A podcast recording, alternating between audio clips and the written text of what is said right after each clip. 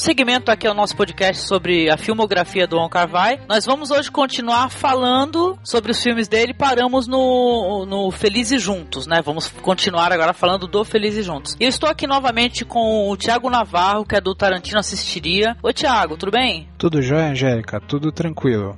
Ô, querido, que bom novamente juntos aqui, né? Ô, tô super feliz novamente aqui com gente fina, elegante, sincera. Vamos continuar aí. Porque um podcast esteticamente privilegiado do Cinema Masmorra. Ô, oh, querido, muito obrigada, viu? Também estamos aqui com o Daniel Volpone. Tudo bem, Daniel? Tudo bem, vamos, vamos terminar. vamos terminar, firmes e fortes, né? E com o Marcos Noriega. Tudo bom, Marcos? Tudo certo, como é que estão vocês? Tudo certíssimo, tranquilo. Pois é. Então, é, falemos aí, continuando aqui, falemos do, do Felizes Juntos.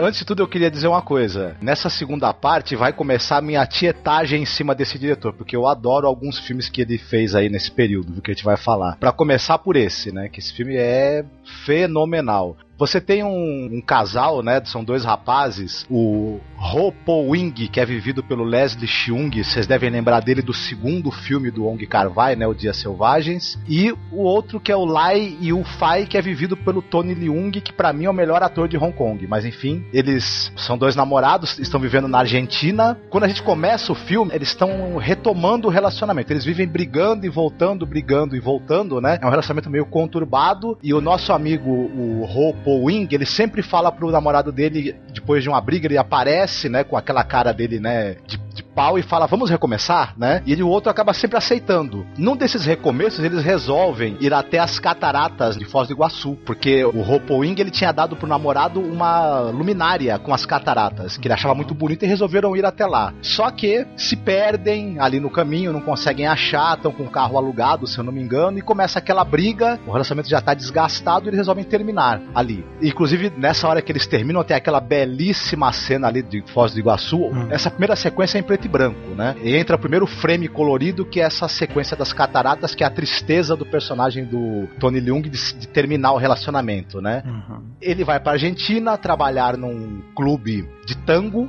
como né? porteiro, né? né? Como porteiro, e exatamente. Vai reencontrar esse amor perdido dele por ali, vão retomar esse romance com idas e vindas, muito conturbado, ao som de muito tango, de, de muito sofrimento, de muito amor também, até o final que eu não vou falar ainda, né? Mas é basicamente assim uma, uma, uma história desse amor conturbado desses dois homens, né? Na Argentina ali, lutando com as dificuldades de pouco dinheiro, estarem num país estrangeiro, a própria a diferença de, de, personalidade dos dois, que um é uma pessoa mais centrada e o outro já é um mais porra louca, mais cínico, né? Bem um personagem parecido com o que o Leslie Chung tinha no segundo filme do Wong Kar Wai. É quase uma retomada daquele personagem, né? Na verdade. E da amizade também do, do, do personagem do Tony Leung com um rapaz que trabalha num restaurante onde ele também tá trabalhando, né? Que também é uma amizade que vai acabar ajudando a redefinir o que ele quer da vida dele quando o relacionamento dele acabar de terminar realmente, né? Quando a coisa desandar de vez.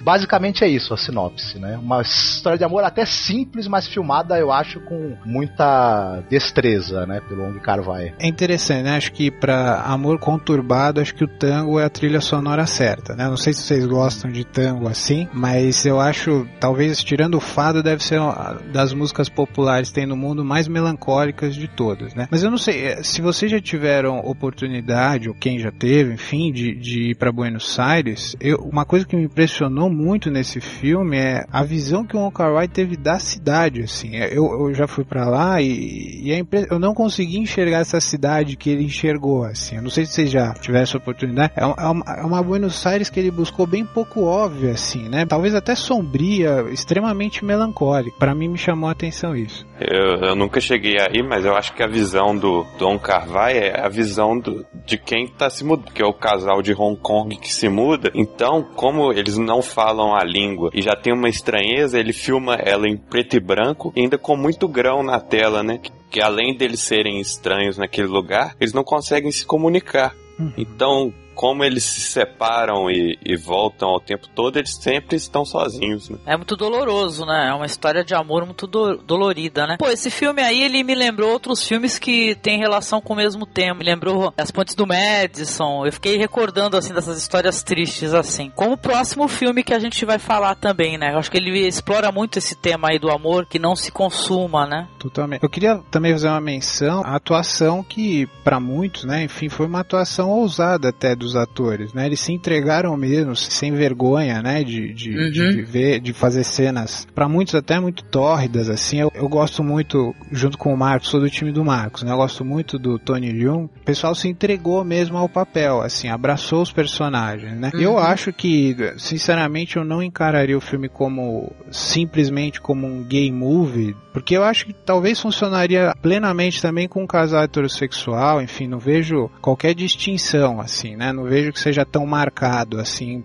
é, algo simplesmente gay, assim, acho que qualquer casal que tivesse ali nessa que é uma situação universal para casais, né? Enfim, uhum. muita gente vive esse tipo de situação, enfim. Ele quebra o suspense, né? Porque logo no começo do filme você já tem os dois se agarrando, né? Você não vai ficar o filme inteiro pensando, pô, quando é que, será que eles vão se agarrar? Vai ter uma cena deles se amando e tal, sabe? Logo no começo já mostra, né? Uma cena bem interessante. Também não considero um filme gay simplesmente não. Tem uma cena assim, se a gente puder citar, cenas assim que explode o nosso cérebro, né? Porque tem esse negócio do casal, né? Daquele que tá sempre é, terminando e vai embora e depois pede para voltar, né? Pede para recomeçar, uhum. né? Aí você tem, tem um momento que ele volta, ele volta super ferido, né? Com as mãos machucadas, todo quebrado, né? Eu acho que ele vive muito na marginalidade, tanto que tem momentos que ele fala que ele até começa a voltar a frequentar os banheiros lá, né? E fazer sexo, né? Com os caras no banheiro, né? Uhum. Eu acho que numa dessas aí o, o ex-namorado dele se arrebentou todo, né? E aí ele fica tratando do cara, ele fica é, no sofá e deixa a cama pro cara e tal. E ele parece o tempo todo é muito seco com o cara, sabe? O cara,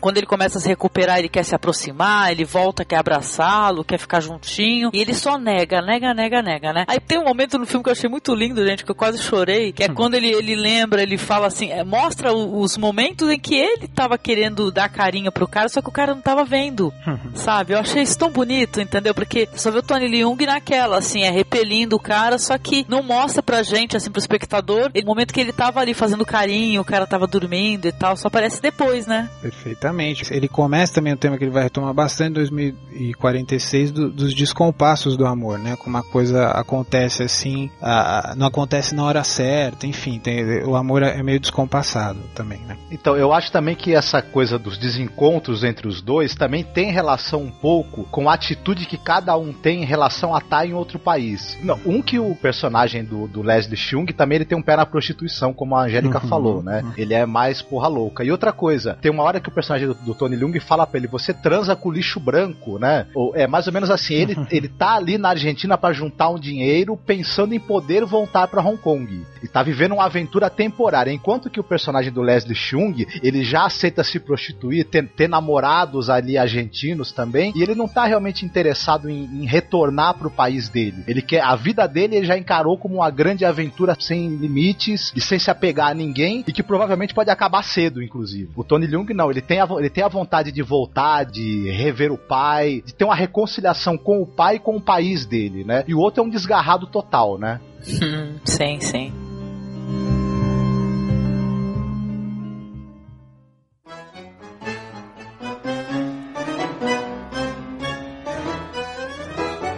E você, Daniel, tem uma cena assim específica assim que você queria ressaltar, seja pela beleza? Eu acho muito legal do, do contraste que ele faz com, a, com as cenas em preto e branco. Você assiste aquele enfeite lá da, das cataratas em preto e branco, e quando eles vão retomando a, a, relação e passa a ficar tudo colorido, aquilo ali perde um pouco da, da beleza que tinha. Porque enquanto aquilo é o que ele almejava e estava em, em preto e branco, que, que é a imaginação dele, quando fica colorido, torna torna a realidade mesmo. E, e não é tão boa quanto, quanto ele pensava. Olha, e você, Thiago? Tem uma cena assim? Eu gosto muito da cena final, aquela cena quando ele já volta para Hong Kong, eu, eu, gosto da forma como ele filma Hong Kong. E um, um fato que eu cito, diferente do, do Mamazem de Papas, eu não sei quanto a vocês, mas é a música do Happy Together, né, do Turtles, Pra hum, mim, sim. ficou na cabeça, assim, de uma forma boa, né? Nesse filme eu, eu gostei muito, assim, né? Eu gostei, ficou na, eu fiquei cantando por um bom tempo, assim, né? que legal. Mas eu gosto muito da cena final. Engraçado que o Thiago falou da música lá do The Turtles, né? O Happy Together. E na hora que ela tocou no filme, eu lembrei de um outro filme que ela toca no momento terrível. E o Marco sabe qual que é. Uh, aquele filme Mamé.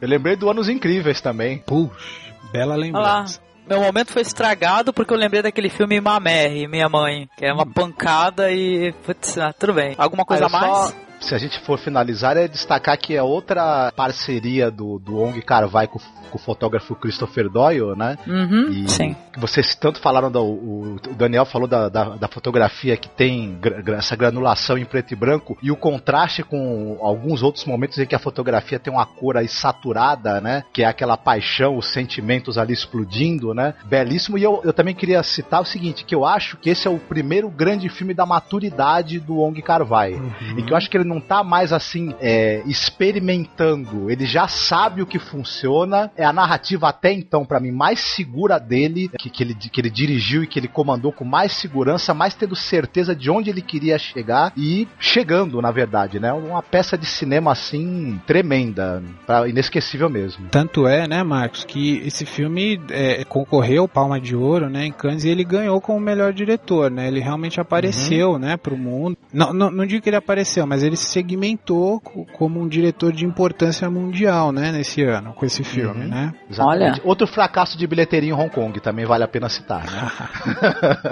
Sem fracasso não chega no sucesso, é isso aí. Pois é. Eu vou colocar uma foto dos dois dançando, que eu adoro também as cenas em que eles estão tentando, um tá tentando ensinar o outro a dançar. Ah, muito lindo. de tela no computador, viu? Não sei o que o pessoal vai pensar, né? é verdade, né? Sem comentar.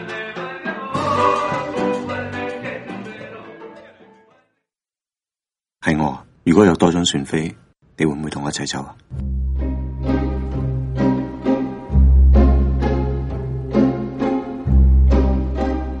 ？Mas continuando na sequência aqui, o próximo filme do Wong Kar Wai, é, eu acho que é um dos maiores sucessos, se vacilar dele aí. É o que todo mundo fala, assim, você vai em fóruns de cinema, o pessoal fala do Wong Kar Wai, todo mundo lembra, ah, aquele cara do Amor à Flor da Pele, é. Pois é, então, esse o próximo filme é Amor à Flor da Pele, né, que é um filme de 2000, né, que é dele também com o Tony Leung, né, e dessa vez com a Meg Chung, né? Que é uma atriz que já usou várias vezes também, né? Tem um climão muito legal o filme e ele conta a história de é, dois casais, né? Que uhum. moram ali lado a lado numa, num pensionato, algo do gênero, né? E, e calha de um homem e uma mulher lá, no caso, o personagem da Meg Chung descobre que o marido a está traindo com a mulher do vizinho, né? E acaba rolando um, um flerte, né? Não vou uhum. dizer que é uma fé, né? Mas rola um flerte ali, uma química interessante entre os personagens. Isso pontuado por muita música boa, né? Do. Qual é o nome do, do cantor mesmo? É o. Ibrahim Ferreira.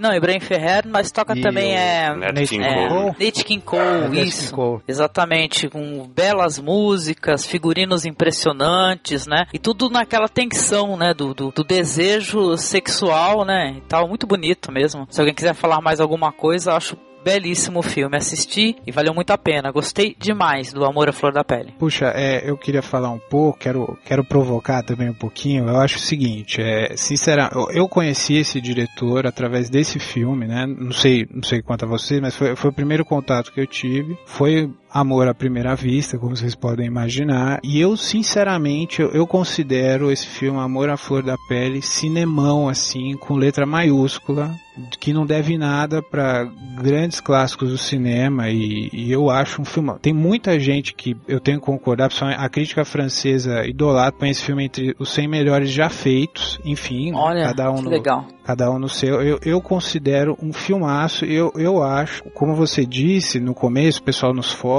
existem obras, né, que acabam sendo cartão de visitas ou enfim, cartão de intenções de um, de um artista, né, Guernica para Picasso, enfim, é, é, 2001 pro, pro Kubrick, por aí vai. Eu acho que o Amor à Flor da Pele é a grande obra do, do Wong Kar Wai. Para muita gente talvez não seja preferida etc, mas eu considero que aqui se resume a filmografia do cara, né? Eu, eu adoro essa história, eu gosto muito de, de histórias de amores não realizados ou realizados parcialmente, são histórias que sempre me tocam bastante, né? E, e, um, e um detalhe que eu queria falar para vocês, eu não sei se vocês já tiveram essa experiência, foi a primeira vez que eu tive assistindo esse filme, na primeira vez eu fiquei tão encantado que ultrapassou a questão de, de se assistir. Eu, alguns momentos eu sentia cheiros, assim, me levava hum. a, a, sentir texturas de tecidos, assim, óbvio, uhum, tudo na imaginação, legal. assim, me tocou profundamente esse filme, né?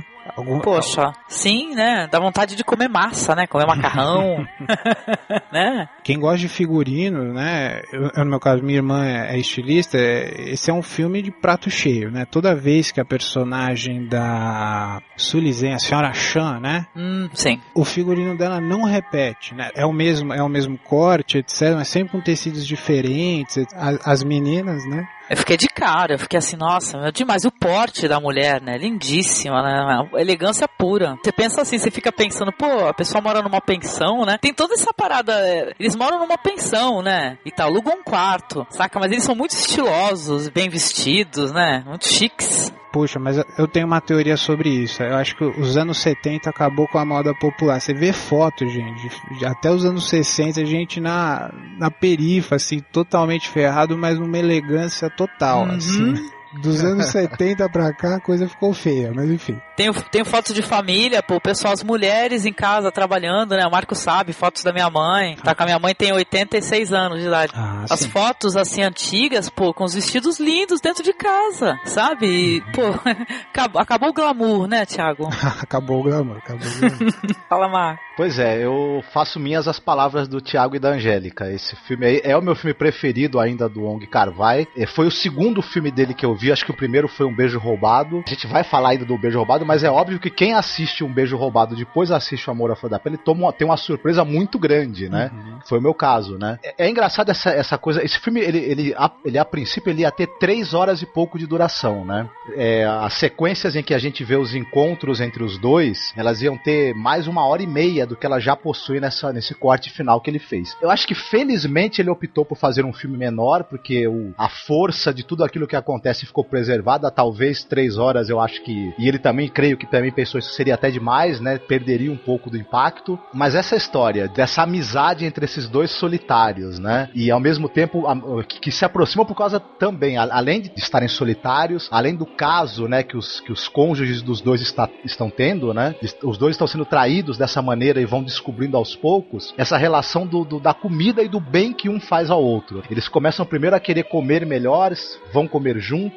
tem alguém para com quem conversar, trocar ideias, o cara começa a ter o estímulo para escrever ficção a partir dela, ele tem uma companheira de uhum. leitura e de escrita também. E isso é muito rico em termos de relacionamento humano, de leitura dos relacionamentos humanos. Assim. Também é uma crônica de costumes ali do, do quanto essa sociedade de, de Hong Kong era fechada, dos hábitos ali morais, tem uma censura ali, um patrulhamento dos bons costumes ali muito forte. Então tudo isso misturado com a fotografia do Christopher Doyle que está no, no auge e, do, e a cenografia do William Chang e esses dois atores maravilhosos, né, que é o Tony Leung e a Leslie Chung, isso aí realmente é não dá para pedir mais de um filme. Eu não sei se vocês enxergaram isso também, mas é, esse foi o primeiro filme, talvez eu esteja enganado, eu não vi isso no, no Felizes Juntos, talvez eu tenha que assistir. A câmera nesse filme é algo impressionante, né? Porque é, eu fiz a leitura de que a câmera, esse olhar, é, é como se a gente tivesse na cena, né? Uma câmera embaixo da cama, uma câmera na altura dos ombros, né? Que você,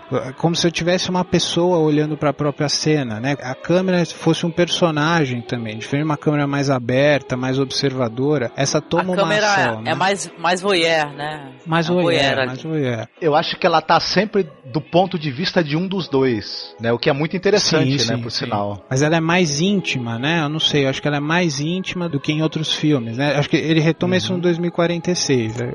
Eu enxerguei isso.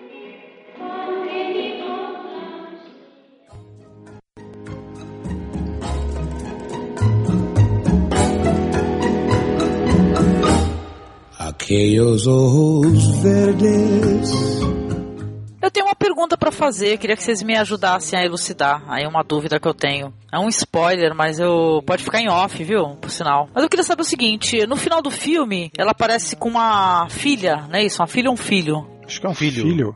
É um filho, né? Pô, aí qual é a, a, parada do filho? Como é que é isso? É, é, será que ela tava grávida do marido e por conta disso ela não quis também é, ter um caso com, com o cara? Ou no final de contas ela acabou tendo uma relação sexual com o cara e gerou um filho no final, independente dela ficar ou não com o marido? Como é que é isso, gente? Então, Angélica, sabe uma coisa que eu, que eu leio nesse filme assim? Eu encaro essa história de amor que é singela, mas ao mesmo tempo levanta esse tipo de coisa num nível nível assim de, de Dom Casmurro, né? Se Capitu traiu ou não traiu, assim, né? Se, se hum. eles se envolveram ou não, aquilo que a câmera não mostra, né? O que eu encaro para mim também, eu acho que esse, esse filho é o fruto não é o fruto da relação dela com o Sr. Shaw, assim, né? Mas é um filme que traz essas leituras, assim, né? O Marcos ia falar? É, eu acho que fica um pouco em aberto mesmo isso. Eu, eu concordo com o Thiago no que eu acho que eles realmente eles não fi...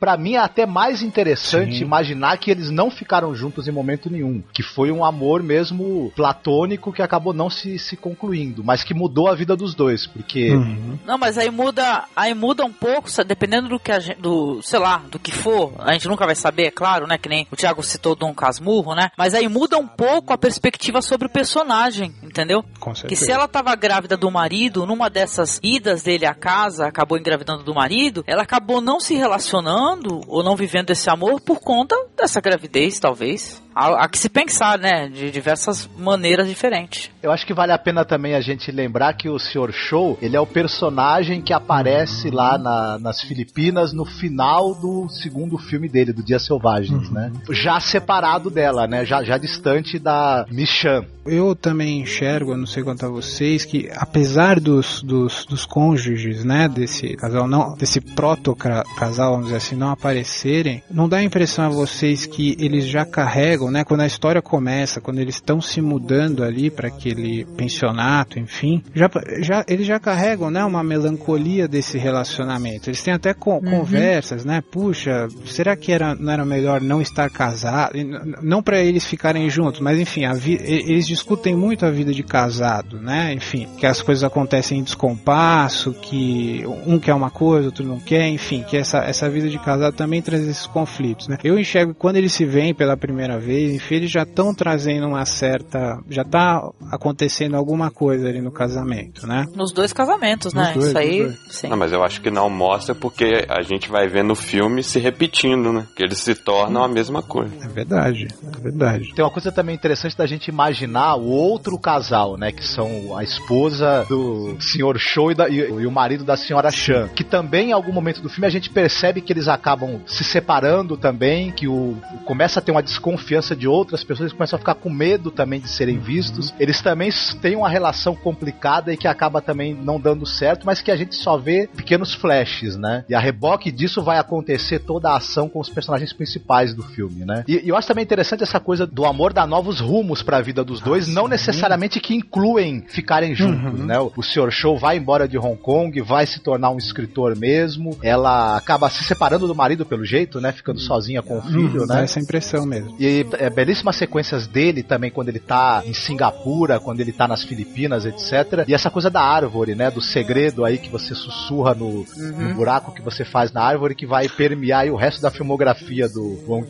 Wai. Puxa, né? é... ah, que, que vai ser repetida no 2046, né? Uhum. A minha cena, provavelmente a Angélica já ia perguntar isso, né? Eu já vou adiantar. A minha cena do filme, que eu quando assisti aquilo me encheu, assim, eu não sei nem dizer, naquela cena final que ele tá nos templos de Angkor, né? No Camboja, se não me engano, né? Isso. Enfim, uhum. e, e mostra tem até umas cenas de, de, de, de jornalismo, acho que estava rolando alguma, alguma revolta, se bobear do Khmer Vermelho, enfim, alguma questão política, mas ele foi para esse lugar. Aquela cena que ele conta esse tal segredo, né, que ele deixa nos buracos lá do templo, para mim, nossa, eu, eu fiquei uma semana cheio desse filme, assim, cheio no bom sentido, né? Fiquei cheio desse filme em mim, assim, por causa dessa cena, me arrebatou completamente. Eu sei o que, que ele falou no buraco. Opa, compartilhe, ou vai, vai guardar o segredo também? Ele falou, eu comi ela! Maldade, gente, tá vendo? help to make the season bright.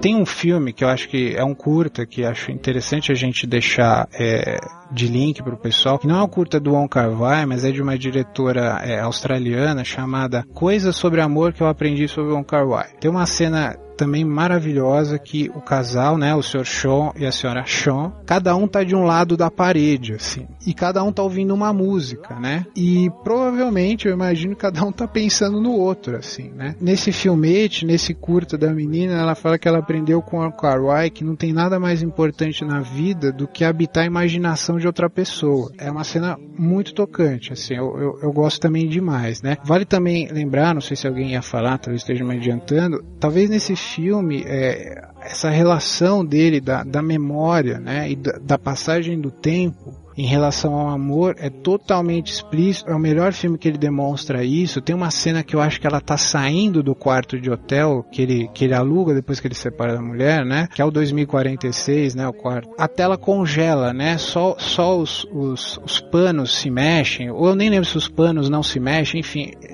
aquela, aqueles momentos na vida que a gente quer congelar na memória, né? Que a gente quer ter lá, quer guardar como se fosse um, um totem, uma foto na nossa memória, né? Ele, ele se vale desses recursos também, o diretor Wong Kar Wai, hum. né? Esse diretor ele é muito sem vergonha, viu? Porque é, esse momento em que é a primeira vez que ela vai encontrar com ele no hotel, que ele fica fazendo esse suspense e brincando com a possibilidade dela subir ou não para vê-lo, e novamente na cena em que ele a convida para ir embora com ela, e ele joga da mesma maneira com, com o coração do público se ela vai, se ela não vai. Olha, é, me deixou extremamente angustiado. Que diretorzinho mais cruel também às vezes, que ele sabe ser. Pois é. E a música encaixa perfeitamente a do Nat King Cole, né? Porque começa a tocar Nossa. na primeira hora e depois o suspense. É aí que você dá uma relaxada. É, lembrando é. que essas músicas do Nat King Cole são tangos, né? São tangos no fim das contas. Uhum. Tango, tango é perfeito pra esse tipo de história, hein, gente? Eu, eu acho. E toda vez que essa atriz subia a escada, aquelas câmeras lentas, eu não sei quanto, mas eu já senti um cheiro de perfume de mulher, assim, não sei porquê.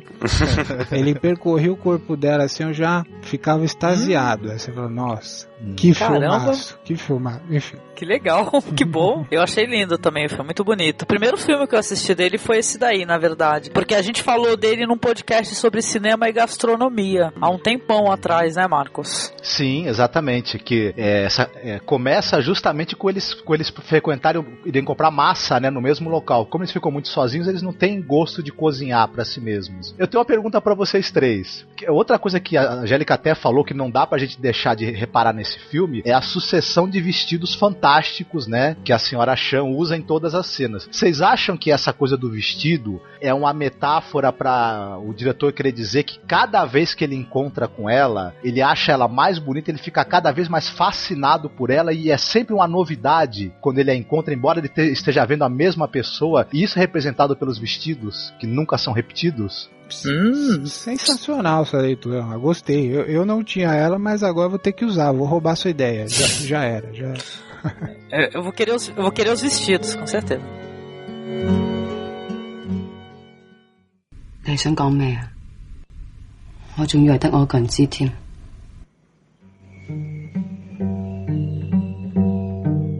Citar duas coisinhas rápidas. O Tony Leung, ele ganhou o prêmio de melhor ator em Cannes, né, por causa desse filme. É, também acho reconhecimento. É, esse filme foi um processo de filmagem bem longo, né? Isso aí, quem tiver no DVD tem os extras, mas também acho que é fácil de achar isso na internet. Porque eles ficaram um ano e meio gravando esse filme, só de gravações, né? Porque o Wong Kar Wai, ele não tinha um roteiro exato, né? Aquilo que a gente discutiu no, no, na outra parte, né? Que ele tem essa, essa metodologia meio caótica, né? E ele ia acrescentando, tirando, mudava, fazia, então eles demoraram bastante para fazer esse filme. Uhum. E uma coisa que o, o Sr. Sean, né? Ele tem aquele amigo dele lá do trampo, né? Aquele careca, bem porra louca, o, assim, né? O pidão? É, o careca putanheiro. Ele, ele, é bem engraçado também, aquele cara. Cara, todo... é ótima aquela história lá que segura um, o RG dele no puteiro, né? Puta. Ele deixa o RG como garantia. Mas, Thiago, tem uma coisa que você estava falando que ele realmente ele tem um estilo meio caótico de, de, de produzir o material, ele não trabalha com um roteiro, né, Uhum. muito rígido, mas nesse filme especificamente, na hora dele fazer o corte final, ele foi de um rigor Ah, que eu nunca tinha visto na obra dele, absoluto. Não, não tem uma cena que seja jogada, acho que tudo é Concordo. intencional, muito intencional. É, parece que foi um filme dirigido com mão de ferro, né? E na verdade é um processo muito Bem mais solto. solto e criativo do que a gente É imagina. um trabalho né? de, de pós-produção ali, de, de montagem, né? Muito intenso, né? Muito selecionado. Concordo plenamente, Marcos, é verdade. Tem que assistir o Amor à Flor da Pele em Mood for Love de 2000. É, e é aquilo que eu disse no começo, eu considero isso obra de cinema grande, assim, né? Eu acho cinemão, acho um diretor, assim, demonstrando suas habilidades, sua, sua, sua perícia, enfim, i- imperdível. 系我。如果有多张船飞，你会唔会同我一齐走啊？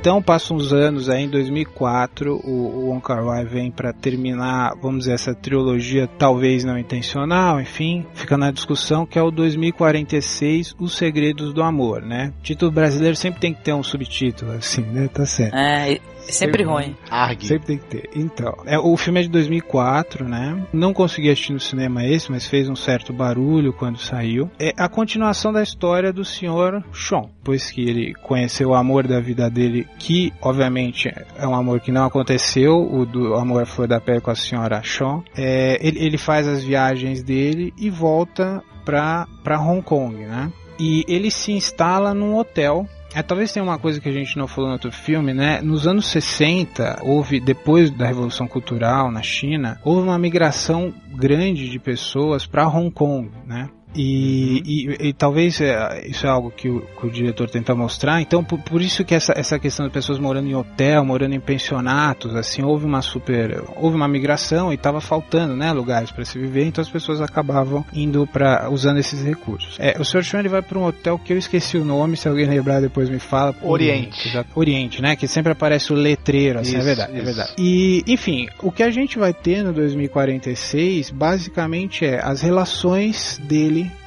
vamos dizer, a galinhagem do Sr. Sean depois de ter, de ter se separado. Ele vai conhecer uma série de mulheres, tem uma série de casos. Nesse hotel ele vai fazer algumas amizades também, enfim, principalmente com o dono do hotel, que é puto com japonês, odeia japonês, pra gente falar disso. E o processo de escrita de um livro dele, um livro de, de ficção científica, né? Que é o 2046 ou é 2047, eu esqueci, tem um jogo nisso também, né? É 2046 o livro. Até o nome do local, né?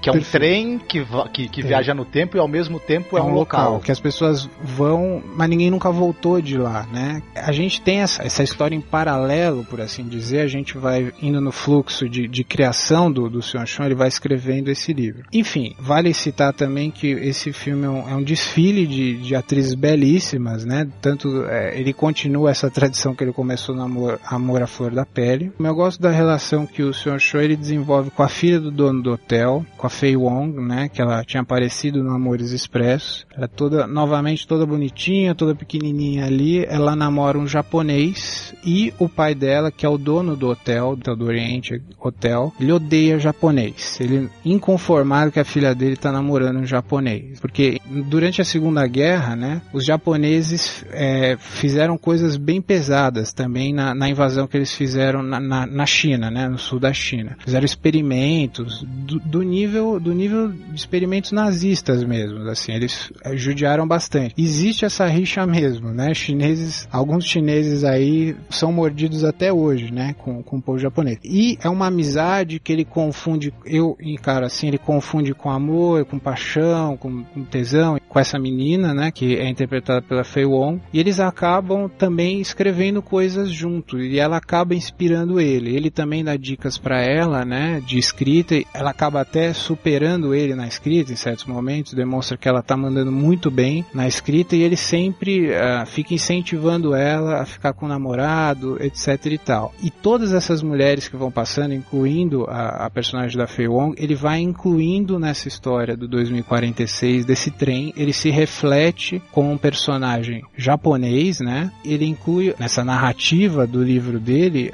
os androides femininos, que a, também tem um personagem do dono do hotel meio que se reflete, ele é meio que, sei lá, o maquinista, o, o cara que cuida do bar do trem ali, que ele fala para ele, você pode usar qualquer android aqui, etc, mas não se apaixone por nenhuma, né? Porque os sentimentos delas é, não acontecem no ritmo dos seus, né? Os sentimentos delas se refletem, geralmente se refletem depois, então você vai se machucar, ele sempre dá esse aviso. Tem uma coisa interessante, 2046 também é o ano em que Hong Kong deverá ser re reanexado hum, à China. Para o pessoal de Hong Kong vai ser o fim do mundo, o fim da história, o fim da liberdade, o fim da cidadania inglesa e tudo. E muita gente vai querer se mandar de lá, né? Talvez você tenha em 2045 vai ter um novo êxodo, né, do pessoal de Hong Kong se mandar para outros lugares do mundo. Mas aí e, e, em cima disso também tem uma coisa que eu acho interessante, que eu acho que nesse filme o Wong Kar-wai ele refez os outros filmes hum. dele, na verdade. O relacionamento do Sr. Show com o personagem da Zhang Zivi é exatamente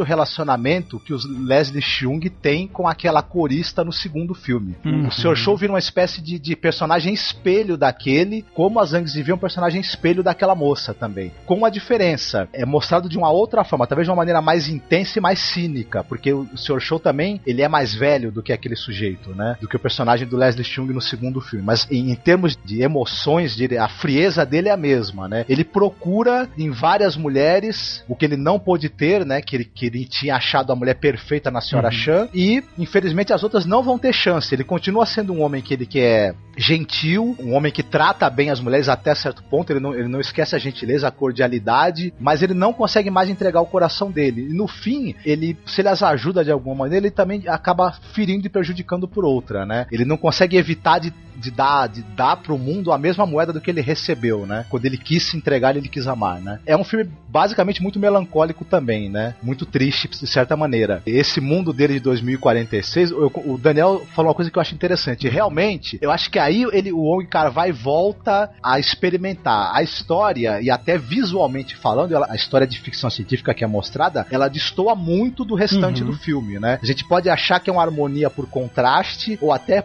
a gente pode dizer que é uma desarmonia, né, por contraste de certa maneira também, né? Só que ao mesmo tempo eu acho que tem personagens ali que, que, que não acrescentam, que nem o Marcos uhum. falou, o personagem tem os dois que ele mantém a primeira relação são muito interessantes. Só que a filha mais nova do zelador lá do hotel, ela não acrescenta em nada, na minha opinião, pra trama. Porque ela não representa nenhum da história do futuro e nem remete a nenhuma do passado. Mas eu acho que sim, Daniel. Ela remete ao a personagem do Amor à Flor da Pele. Porque ele também encontrou na personagem lá da Senhora Shan alguém que, que foi uma parceira de escrita dele, né? Então eu acho que ela, ela tem uma relação com, algum, com alguma coisa da com a característica também desse amor que ele perdeu lá no Amor à Flor da Pele, que ele não conseguiu ter, né? É, eu aceito essa, essa resposta só se cada uma que foi mostrada representar uma parte dela. Eu acho que sim, acho que a questão é bem essa, cada uma representa uma parte dela, né? Como nenhuma delas é ela completa, ele não fez nenhuma.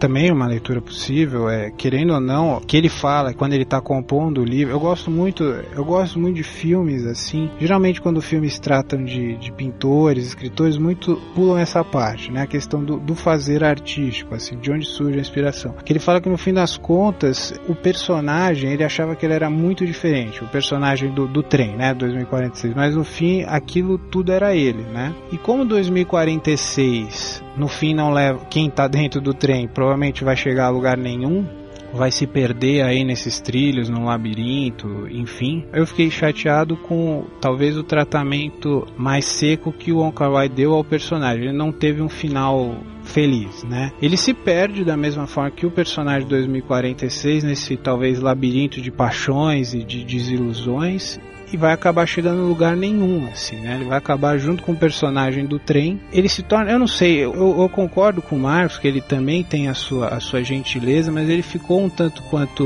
misógino, assim, ficou um tanto quanto meio cafajestão, né? Vamos dizer que seja mesmo a desilusão amorosa que, que acabou deixando ele duro, mas isso eu fiquei meio, meio triste porque eu gosto, eu gostei muito desse personagem, além de gostar do ator, mas, mas agora visualmente é, é um exercício de visual, de estética muito bonito. Vamos dizer que seja um exercício de, de, de estética, as cenas futuristas do filme são lindas. Até, Mas, é? Tiago, só, só te Como interromper aqui pra, pra você não ir muito à frente, porque você, é, você falou que ele não teve um final feliz, né? Mas essa é exatamente a visão dele sobre as histórias, né? Porque ele, ele sempre escreve histórias com finais tristes e o jornal volta pedindo um final feliz. Essa é a visão dele do mundo mesmo. Tanto que quando ele escreve o 2047, a filha do gerente volta com a história e pede pra ele reescrever o final, né? com o final mais exato. Mas eu não sei, talvez esse personagem em si, diferente, por exemplo, no Beijo Roubado, ou como ele acabou no. que no Beijo Roubado tem um final mais, mais açucarado, enfim, vamos dizer assim. No Amor à Flor da Pele, eu acho que ele tem um final mais. Sei, eh, não sei, a palavra não é essa, mas não, tô encontrando agora. Um final mais digno, vamos dizer assim, né? Ele tem um final mais acalentador, assim. O final desse filme, é, talvez eu acho o mais melancólico de todos, não sei se vocês acham. Ele no táxi, né? Depois que ele dá o, o fora na, na menina lá, na Zhang Ziyi, totalmente, né? Emocionalmente destruído, assim. A cena fica até preto e branco, acho que é a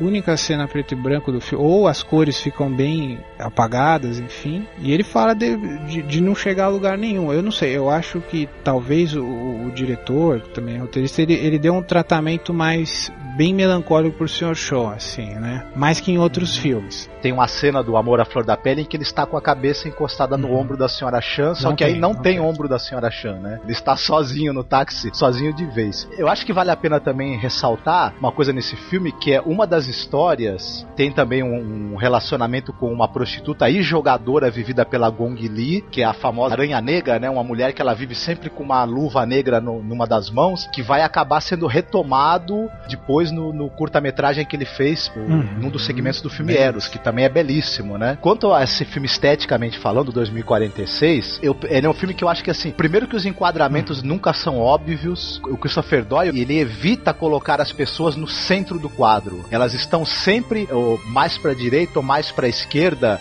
fazendo uma composição com alguma coisa do cenário e com as cores, que eu acho isso muito interessante, é um trabalho mesmo de composição de cada quadro como se fosse uma pintura, muito bonito isso, ele não tá só preocupado em focalizar o personagem, né? Ele, ele tá buscando uma- um sentido estético para aquela imagem em si, independente do que ela tá do que tá sendo mostrado. E, e a saturação de cores nas cenas futuristas também, que a gente viu ele usar isso muito no, no Felizes Juntos. Embora seja um tema completamente diferente, né? Mas essas cenas em que prevalece alguma cor ali, que tá relacionada com sentimentos também que os personagens têm naquele momento, é um, um show de uso da cor nos cinemas.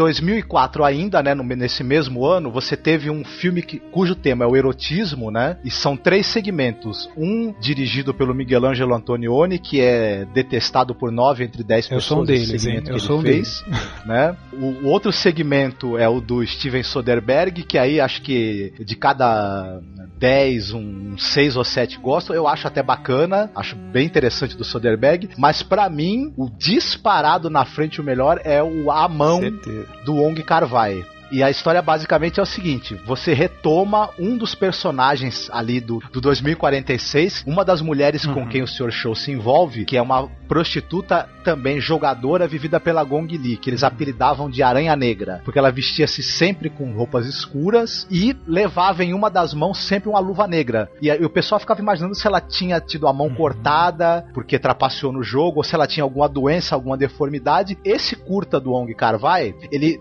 revela por que, que ela usava essa tal luva. E é um motivo assim, de, belíssimo e de chorar. Ocorre o quê? Quando ela ainda era prostituta em Hong Kong, nos anos 60, ela morava num apartamento e pegava muitos serviços de uma alfaiataria, né? Do senhor Lin, se eu não me engano, o nome do, do velhinho, que era dono de uma alfaiataria e, e ele fazia os vestidos dela. Como ela era uma prostituta de alto luxo, ela precisava se vestir muito bem. Então fazia roupas muito caras para poder seduzir os clientes. Tem um jovem ali, aprendiz de alfaiate, muito talentoso, e o senhor Lin resolve mandar esse jovem para fazer um vestido novo para ela, que ela encomendou. Quando ele chega, né, ele fica esperando, ela tá atendendo um cliente, né, e ele fica escutando ali o ato entre os dois. Isso já começa a mexer um pouco com ele, até porque ele é um rapaz provavelmente virgem, né, muito jovem, ainda inexperiente no amor. Ele já começa a se fascinar. Quando ele entra, ela está deitada, né? Com aquela expressão, aquele tédio, aquela aquela coisa que não, não, não, caiu muito bem, né? Mas ela, ela também se fascina por ele de alguma forma, porque ela uhum. acaba masturbando o jovem, né? Que é uma maneira também de, digamos assim, prendê-lo a ela também, né? Você vai ser o meu novo alfaiate, mas eu quero que você também esteja seduzido por mim e no meu ciclo ali de homens que giram à minha volta. Dá para falar até que é um olhar tanto meio predador também. Ela tá com certeza, né? Sim. É, com certeza tá fatigada, enfim, etc mas ela também ela olha para ele como presa também, né? Enfim. Exatamente, exatamente. Só que à medida que ele vai fazendo os vestidos para ela e tudo, ele vai acompanhando na verdade a decadência dela. Ela vai perdendo os clientes que ela tinha mais caros, ela, ela começa a ficar doente também. Ela tá já numa fase de decadência. E ela acaba precisando da ajuda dele, da generosidade dele. Ele vai evidentemente se apaixonando uhum. por ela e a gente vai descobrir que ela viaja durante algum tempo, uhum. né? Quando, quando ela vê que a situação dela ali, ela não tá conseguindo pagar as dívidas, não tem novos clientes, ela viaja. A gente sabe que durante essa viagem é o período em que ela encontrou o Sr. Show no filme 2046 uhum. e a gente percebe que ela usava uma luva naquela mão e, e ela nunca tirava aquela luva nem quando ela tava com algum cliente, porque aquela, aquela mão ela quis preservar a pureza daquele uhum. momento em que ela tocou o alfaiate, que até então era o único homem que mostrou verdadeiro amor por uhum. ela, né? Isso é, no mínimo, de chorar, né? Muito poético. Tem um elemento que eu acho engraçado, você, você citou, né, Marcos, que é bem bacana. Um elemento muito simples que o, o diretor ele usou para mostrar essa maturidade do, do rapaz foi o bigode, né? Depois da primeira experiência que ele tem com a prostituta, já na, na próxima cena ele já tá com bigode ali, né? Ele já tá sim, ma, mais sim. maduro, assim, mais, mais uhum. homenzão, assim. Exatamente eu acho, eu não sei se vocês consideram, eu acho que também esse segmento rende assim, seria um, você falou um spin-off, né? Para quem se interessou por essa, essa trinca aí de A Selvagem, Amor Flor da Pé, 2046, tem que ver também, né? A mão, assim, além da beleza de um conto, né? Pequeno ali, bem fechadinho, etc. Mas ele, ele completa, né? Eu, eu gosto demais, eu adoro diretores que fazem isso, de, de retomar uhum. personagens, de expandir o mundo, né? Que ele cria ali, de dar, dar segmentos. Eu adoro isso, eu acho que é uhum. imperdível. E eu acho que tem a, a, a mesma qualidade, vamos dizer, para quem se interessa, enfim, a questão estética tá no mesmo nível de todos os outros, né? Tá na mesma, na mesma finesse, assim. É, ele retoma nesse filme essa coisa, como, como tinha, a gente tinha até falado do, dele evitar esses enquadramentos em que o personagem tá no centro, né? Uhum. Ele compõe muito bem o cenário com a figura do personagem que está ali sendo o foco da ação no momento. Parecem cenários prosaicos, assim, a alfaiataria, é o quarto onde, onde a moça né, onde a Gong Li vive, mas isso, na verdade, tem uma composição ali de cores pastéis muito bem pensada, hum. muito bem planejada. E, talvez seja a primeira vez em que o Wong Kar Wai mostrou uma coisa que eu acho que nesse ele demonstra nesse culto, que é disciplina narrativa, né? É um, é um roteiro redondo, uma condução de um timing redondo para cada cena, para cada pro desenvolvimento da história, é o mesmo cuidado e delicadeza que ele teve no Amor à Flor da Pele, que eu acho que esse filme tem um andamento que lembra um pouco uhum, até o Amor à uhum. Flor da Pele, uma delicadeza e um cuidado em conduzir a narrativa e construir esse personagem do jovem alfaiate, assim, a evolução dele, né, ele se tornar homem, né, nas mãos dessa mulher dessa maneira tão bonita, tão interessante, e essa melancolia, né, o filme também exala a melancolia porque a gente já sabe que é uma história meio Dama das Camélias, talvez, né? Sinceramente, aí eu, eu vou jogar uma para você, talvez. Você teve a impressão no final, o finalzinho do filme, né?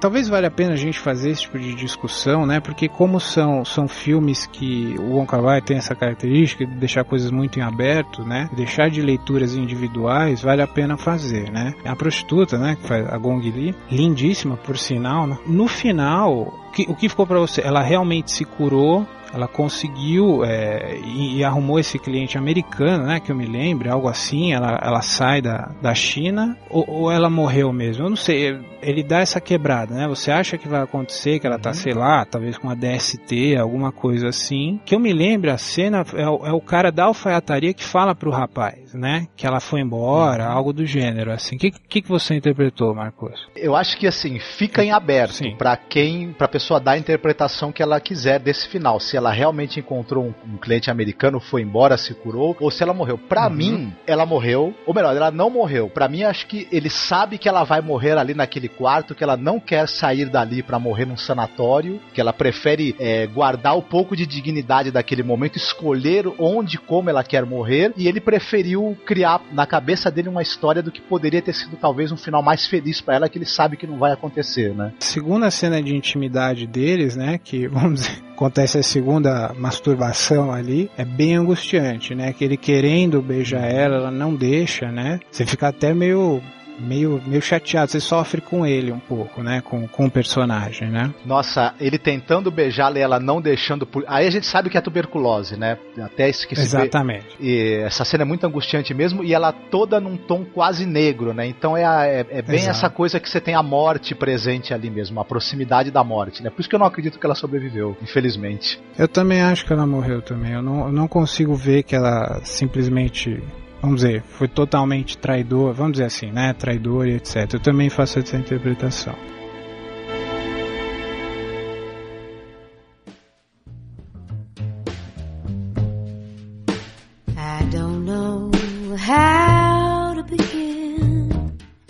próximo filme é Um Beijo Roubado, né? My Blueberry Night, de 2007. Uma jovem, né, a Elizabeth, que é interpretada pela Nora Jones, ela vai, ela sai numa jornada pro, nos Estados Unidos tentando encontrar algum lugar que ela se encaixe, né, sem nenhuma decepção amorosa. Aí ela vai encontrando diversos personagens do nível lá do que a gente já conhece do On Carvai, cada um com uma história muito interessante. Só que o que, o que é mais legal ainda é porque você não você sabe muito pouco sobre a, a personagem da Elizabeth. Ela acabou de se sair de um relacionamento, só que você não sabe mais nada e você fica sabendo muito mais dos outros personagens. Primeiro ela encontra o Jude Law, que é um cara que é dono de um, de um café no, em Nova York. E aí ela começa a contar a vida, ela deixa a chave da casa do, do namorado dela. E ela começa a contar a vida e comparar com, com o restante do, do cotidiano de Nova York. Porque ela perdeu um amor, só que ao mesmo tempo tem a vida, a vida corrida e ninguém tem tempo mais para nada e esquece da, das pequenas coisas. Então o Jude Law, ele vive, ele vive a vida dos outros, ele recebe um tanto de chave que, que na verdade são lembranças, né? Daí tem um grande elenco, né? Tem a Nora Jones, Jude Law, Natalie Portman, David Strathairn, não sei o nome desse cara direito. E a Rachel Wise. Os dois maravilhosos, né? Os dois últimos aí, né? Acho que a, a, história mais emocionante, na minha opinião. Gostei pra caramba do My Blueberry Nights. Eu não acho que é o Marcos, né, que comentou comigo que não gosta muito desse filme. Mas eu gostei bastante, sim, desse filme. Achei um filme bem legal. É um filme mais açucarado mesmo, né? Não tem, não tem como não falar. Quero citar também, porque eu sou muito fã, novamente o Wong Kar Wai trabalhando com atrizes, cantoras, né? Além da Nora Jones, tem uma participação da Cat Power, né? Eu não sei, eu, eu adoro Cat Power, eu, queria, eu acho ela lindíssima e ela faz uma, uma ex-namorada do personagem do, do Jude Law, né? Que é o, que é o Jeremy. Uhum. Uma russa que de repente aparece também. Só queria fazer esse adendo porque eu não posso deixar de falar da Cat Power, enfim. É, eu acho que vale a pena comentar uma coisa interessante, que esse filme My Blueberry Nights, eu me surpreendi primeiro que o roteiro é feito a quatro mãos, é o Wong Kar-wai uhum. e o Lawrence Block, que, que, é um escritor de romances policiais famosos, quase todos ambientados em Nova York, né? O Lawrence uhum. Block, ele é uma das vozes aí da cidade de Nova York mais famosas na literatura, né? Não é à toa que, que o, a alma desse filme é a cidade de Nova York e o desejo de retornar para ela, né? Reencontrando o amor, enfim. Tem muito do, do, do cinema do Ong Kar-wai aí, dos amores que não dão certo, dos desencontros amorosos, né? Principalmente a maneira de filmar, né? Com aquele negócio de, de ir parando as imagens, uhum. né? Mudar o ritmo, tem bastante deles. A sim. fotografia do filme é muito bonita, não é tão não bonita é. porque não é o Christopher Doyle dessa vez, uhum. né? Que, ah, que, eu acho que além da, além da beleza da, da fotografia dos, que, ele, que ele apresentou nos filmes do Ong Kar-wai, eles têm uma, uma sintonia narrativa também, os dois. Esse filme, ele é mais convencional também no sentido de fotografia. Mas tem uma história interessante, né? Uma história bacana. Eu concordo com a Angélica, a história ali onde tem a Rachel Weisz e o David Strathairn é excepcional. Primeiro que eles são dois atores excepcionais, né? Excelentes. Ele, ele tá maravilhoso, né? Ela também tá muito, muito bem nesse papel, arrasador, eu diria. O pessoal torceu muito o nariz por causa da Nora Jones, né? Eles ficaram assim, pô, é, não gostaram da maneira naturalista dela de, de atuar, né? Que ela não atuou quase nada, né? De maneira bem simples, assim, né? Mas o diretor mesmo falou pra ela, né? Ficar à vontade, uhum. né? Eu acho que foi acertado isso, viu? Eu acho que, como ela não é uma atriz profissional, eu acho que ele querer exigir demais dela, e ela é quase que um fio condutor das outras histórias, né? Ela e o Jude Law. Se bem que o Jude Law, como sempre, tá bem, que eu acho outro tremendo ator. E eu gosto também muito do segmento que tem a Natalie Portman, também ela tá excelente. Só que aí eu acho que o problema do filme começa aí. É, hum. O final da história da Natalie Portman é previsível. Tudo bem que a história também anterior é um final previsível, mas é um final previsível contado com, com bastante elegância, eu acho. Já da Natalie Portman é previsível mesmo. E o próprio final do filme, da, da, da relação dela com o Jude Law, é um final bastante previsível também. Que a gente não espera isso do Ong Kar-wai, né? Um final doce e previsível para as coisas. É, mas uma, uma parte dos diretores que tem que trabalhar em Hollywood, eles sim, são obrigados sim. a mudar o jeito deles de dirigir, né? Mas, a, se adequar. Mas né? ainda assim eu acho esse filme, pro tipo de filme que é, pro tipo de, de, de drama romântico que é, eu acho acima da média e com. Uhum. E com, assim, feito com estilo. com Tem a mão do, do, do Ong Carvai. Se não é um, digamos assim, um, um Ong Carvai legítimo com pedigree, tem a mão dele, tá acima da média para mim. Ah, trilha sonora maravilhosa, né, gente? Vamos recordar da, da própria Nora Jones, do Haikuder também, que eu adoro. Exatamente, canções, canções excepcionais na trilha sonora, muito bonitas mesmo. É, eu preciso citar uma coisa, assim, que, querendo ou não, é, é, é interessante, né? O primeiro trabalho do, desse diretor no ambiente é, estadunidense e ele se apropria de um, de um pilar da narrativa ficcional dos Estados Unidos que é o road movie, né? Desde o do Kerouac, assim, americano, enfim, é, não sei se vocês concordam, é um pilar deles, né? Uhum. Essa história de atravessar o país, pegar a rota 66 e, e ir pro oeste, né? A, a ida pro oeste uhum. é, é, um pilar, né? Um outro que eu queria citar, eu, eu adoro, eu gosto demais do personagem do Jude Law, assim, eu gosto muito da constância desse personagem, né? Do fato dele, eu não sei, talvez seja uma filosofia de vida, eu gosto demais do fato dele, dele ter a paciência, enfim, dele aguardar, dele apesar é uma vida que ele escolheu, né? Algo que é da personalidade. Eu acho que co condiz com o personagem, não é algo jogado simplesmente para ter o desenlace é, romântico final e etc, né? O, o personagem do Jeremy, ele é um cara que, que finca ele não precisa cair na estrada, né? Ele já tá ali convencido do papel dele, ele já se encontrou, vamos dizer assim, ele até ajuda os outros a se encontrarem, né? Eu adoro. E olha, tudo bem, talvez o final não agrade, mas eu acho, olha, vou você, talvez eu, eu acho a cena de beijo, pô, eu não vi ainda uma cena de beijo tão bonita quanto aquela, hein? Não sei, se vocês já viram é. uma dessas, vocês me recomendem outro filme, porque olha que. E, e, dizem que teve que repetir essa cena 200 vezes, né? Eu, eu não teria problema em beijar no John 200 vezes, assim, né? Seria. É um é. super filme, é um super final, eu acho. É, eu brinco sempre que é uma vida muito dura que essa criatura teve, tendo que beijar tanto o Jude Law também, também. né? A dureza. Eu tenho uma pergunta a fazer para vocês três. É impressão minha, o personagem do Jude Law, o Jeremy, depois que ele reencontra aquela ex-namorada dele, né, a russa e tudo, e, e, e, aí termina o mesmo relacionamento, ele, ele dá uma guinada e ele passa a fazer a barba e pentear o cabelo ou é impressão minha? Simbolizando que ele também tá querendo reorganizar a vida dele, né, claro. Isso aí não é, não é, não é uma coisa assim, gratuita, né, que ele começa a fazer fazer isso. Mas tá mais pro personagem do, do Amores Expresso, né? Que sempre vai comprando o negócio, vai esperando. Que eu tinha a impressão no início do filme que ele ia ser um tipo um guru do relacionamento. Que é de contra com a filmografia dele. Mas aí o filme vai passando e ele vai ficando tão sozinho e desesper- desesperado quanto os outros, né? É verdade. Ah, eu achei um filme legal, assim, né? Tem, olha, vamos dizer que tem estreias bem piores nos Estados Unidos aí, de grandes cineastas aí. Acho que a gente já falou tanto isso em podcast anterior aí que é só o pessoal ir lá, ir lá atrás e ver as filmografias. É, eu, eu também achei interessante uma coisa, que tem todos os filmes do Wong Kar-wai, né? Um frame que ele introduz no meio da história, eu acho que é uma simbologia que resume o que que é aquela história e o que que é aquele filme. Nesse é o frame da torta de framboesa ali com o caldinho escorrendo, né? Eu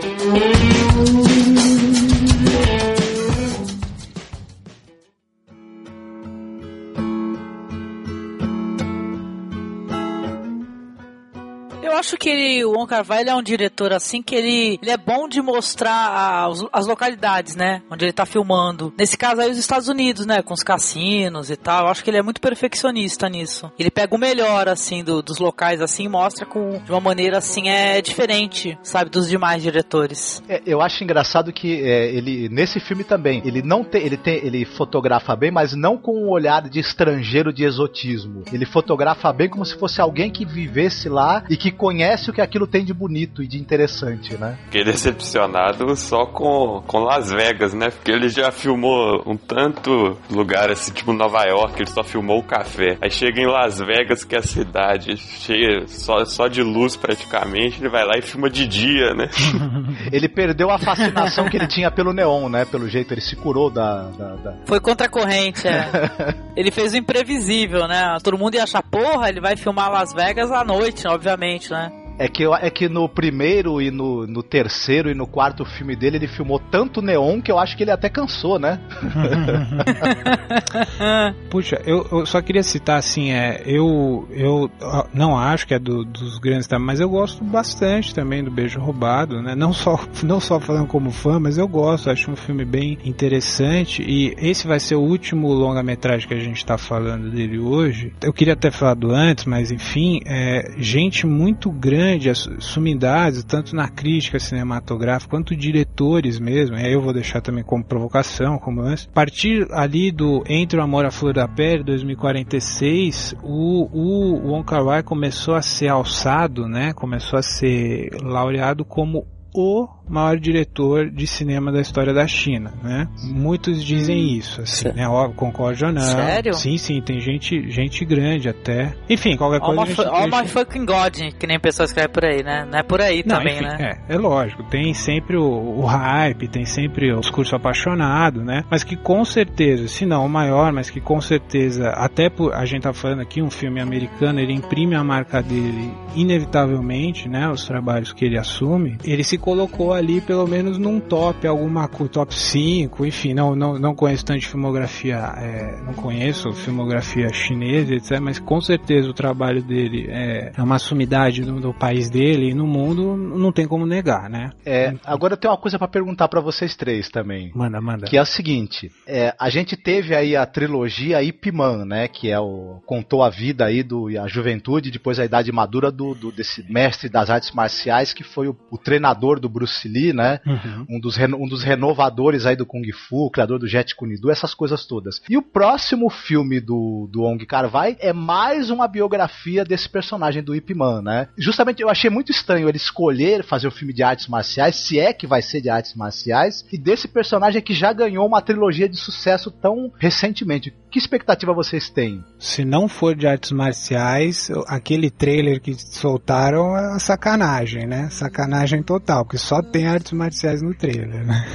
Como assim? Vai ter um Ip Man dirigido pelo Wong Kar-wai? O próximo dele chama O Grande Mestre, né? Estão chamando. Se não vai ter neon, vai ter luzinha brilhando e por aí vai. Câmera parando. E o, vai, o, o Ip Man vai ser o Tony Leung, né? E vai ter também a Zing Zivi e o Sheng Shang, que é o cara da mão, né? Do, do, do Uhum. filme The Hand, né? É. Vocês acham que ele é um diretor assim que nem o Tim Burton, que ele tem uma agenda lá que ele seleciona assim, eu vou chamar esses amigos agora dessa vez, agora é esses. Ah, Tem muito isso, né? que ele tem. O Tony Leung é o ator fetiche dele, assim, né? Não tem, não tem o que falar. Talvez sejam grandes amigos, amigos também, não, não sei, não sei dizer. É, primeiro era o Andy Lau, né? Que era Ah, o fetiche sim, dele. sim. Depois passou a ser o Tony Leung, né? Que é melhor ator que o Andy Lau, por sinal, né? Mas enfim.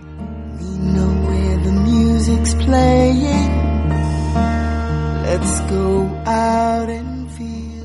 E a respeito dos comerciais, Thiago, que eu sei que você assistiu aí, você teve acesso. Ah, sim. O que, que você gostaria de falar? Puxa, assim, com certeza, em, em- acho que vamos dizer, tem duas fases de, do- de, de comerciais dele. Ele fez comercial de perfume para Lacoste, para Motorola, Tem até um comercial que eu não sei o que que é, porque o título é um, é um grande anagrama, WK, não sei o que, não sei o que, eu, eu não entendi sobre o que que é. Se é uma marca de roupa, que ele tem essas duas fases que meio que a gente explorou hoje, é, até o, o Felizes Juntos, vamos dizer, tem alguns comerciais dele mais antigos, esse amor af- é, da Lacoste, etc e tal, que era menos classudo, ele experimentava mais, assim, entendeu? Lembra muito Amores Expressos, ou lembra muito Anjos Caídos, enfim, experimentação. E a partir do Amor à Flor da Pele, ele foi ficando bem classudo, ele foi, ele foi ficando bem classudo com essa, com, com, a, com a linguagem que ele, que ele, que ele adquiriu, propaganda de perfume principalmente. Tem um que eu vou citar em específico e tem uma, uma brasileira no filme, chama The Follow, é um, um curta-metragem, tem no YouTube, a gente deixa aí também para quem quiser, é para BMW que ele fez. Um elencaço, tem o, o Clive Owen, o Mickey Rourke, o Forrest Whitaker e tem a Adriana Lima, falando português,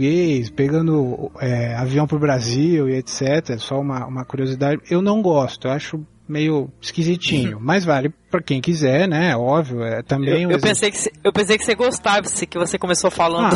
Ah, a- a- não, eu citei pela curiosidade, tem uma, uma Brazo que, né, pra variar, sempre Aham. mulheres lindíssimas, etc. É, mas eu, eu é eu comercial não de perfume esse? Esse é de perfume? não, esse é de carro. É- A BMW teve algum projeto X que vários diretores filmaram segmentos, eram filmetes para internet. É, o David Lynch fez um, enfim, vários diretores, né? E um O do deles. David Lynch é bem bizarro, por sinal, né? Eu não vi, você viu? Você- eu, eu não vi o do Eu acho que eu vi bizarro. esse daí, que me mandaram no Twitter, esse daí do David Lynch. Por- Tem um que eu gosto muito, eu não sei se alguém ia falar do, do videoclipe, do que ele gravou um videoclipe do DJ Shadow, chama Six Hum. Days. Alguém viu? é a música do, sim. do Velozes e Furiosos.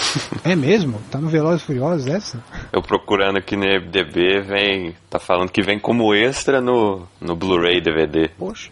Esse, esse negócio de comerciais, né, e tal, o pessoal precisa pagar as contas, né? Hum. Trabalhando de. Acho que muitos diretores, né, fizeram comerciais, né? Seja lá do Uhum. que for, né? Clipe de música e por aí vai, né? Mas esse Six Days é muito bonito, É viu? lindo. Que é, é, digamos assim, uma, uma leitura estilizada, né? Bem estilizada e, e sensorial, eu até diria, dos momentos de intimidade de um casal e depois da briga que precede a separação desse casal. Tudo isso em pouco mais de dois minutos também, né? Muito bacana. Totalmente. E quem, quem gosta de artes marciais tem que ver também, né? Tem umas sequências de artes marciais bem bonitas nesse clipe, Uhum. assim. Caraca, o casal chega a trocar É. golpes de karatê. Tem o final que ele, que ele estoura uma lâmpada com uma voadora. É, é muito bom. Tem de tudo. My God. Tem um negócio que eu nunca vi, que é tatuagem no sovaco. Esse aí eu vou deixar É. pra quem, só pra quem vê.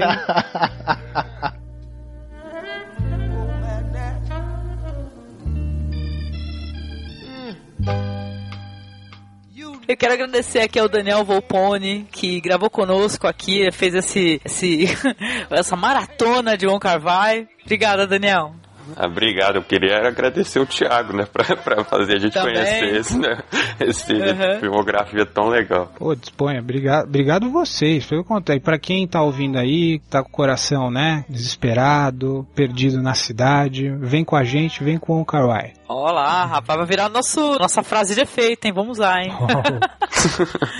Obrigada, Marcos, querido, mais uma vez aqui falando de bons cineastas. Olha, o prazer foi todo meu. viu? Adorei essa conversa com o Daniel, com você, com o Thiago. Aprendi bastante. Então foi. Beleza, beleza pura. Beleza pura, né? E obrigada, Thiago, que é lá do Tarantino Assistiria, que nos trouxe, né, a proposta de fazer um podcast sobre o Wong Kar Wai. Muitíssimo obrigada. Queria que você falasse um pouco do teu blog também pro pessoal ir lá conhecer, né? Como a gente fez aqui, foi conhecer o Kar Wai, e lá conhecer o que, que o Thiago escreve no Tarantino Assistiria. Digo mesmo, prazer foi meu, adorei.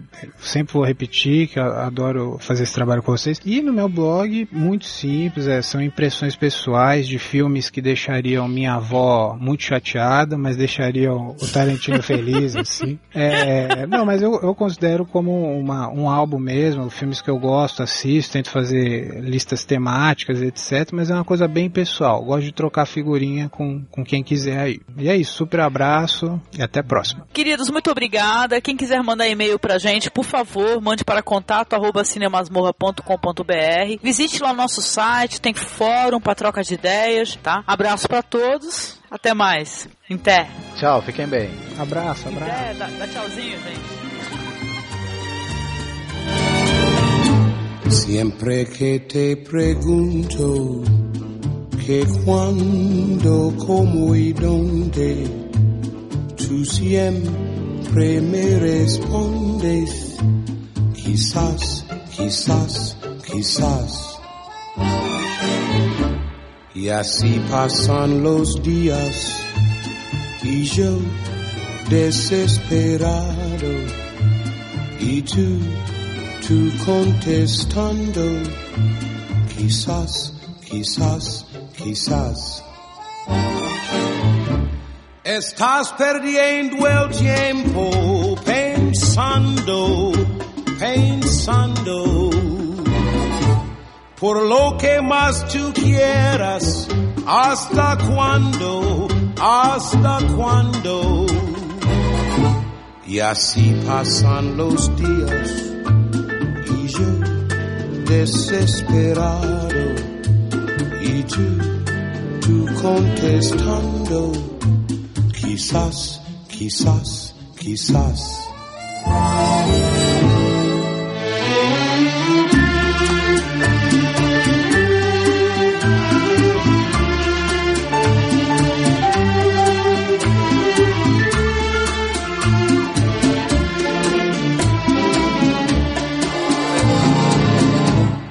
Así pasan los días y yo desesperado y tú, tú contestando, quizás, quizás, quizás. Estás perdiendo el tiempo pensando, pensando por lo que más tú quieras. ¿Hasta cuándo? ¿Hasta cuándo? Y así pasan los días y yo desesperado y tú, tú contestando, quizás, quizás, quizás, quizás, quizás, quizás, quizás, quizás.